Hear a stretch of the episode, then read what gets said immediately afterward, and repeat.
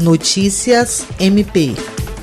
A Procuradora-Geral de Justiça do Ministério Público do Estado do Acre, Cátia Rejane de Araújo Rodrigues, recebeu nesta segunda-feira, 30 de novembro, o presidente da Assembleia Legislativa do Estado do Acre, deputado estadual Nicolau Júnior estiveram presentes na reunião o Procurador-Geral Adjunto para Assuntos Jurídicos, Sami Barbosa Lopes, e a promotora de Justiça Mirna Mendoza, titular da primeira Promotoria Especializada de Defesa do Patrimônio Público. Segundo o parlamentar, o objetivo é adequar a Casa Legislativa do Acre e, dessa forma, resolver um problema histórico da ALEAC que vem desde o início da Casa e de outras legislaturas. A promotora de justiça Mirna Mendoza declarou que agora o MP ponderará sobre essas informações e verificará quais os procedimentos e medidas a serem adotadas. Jean Oliveira, para a Agência de Notícias do Ministério Público do Estado do Acre.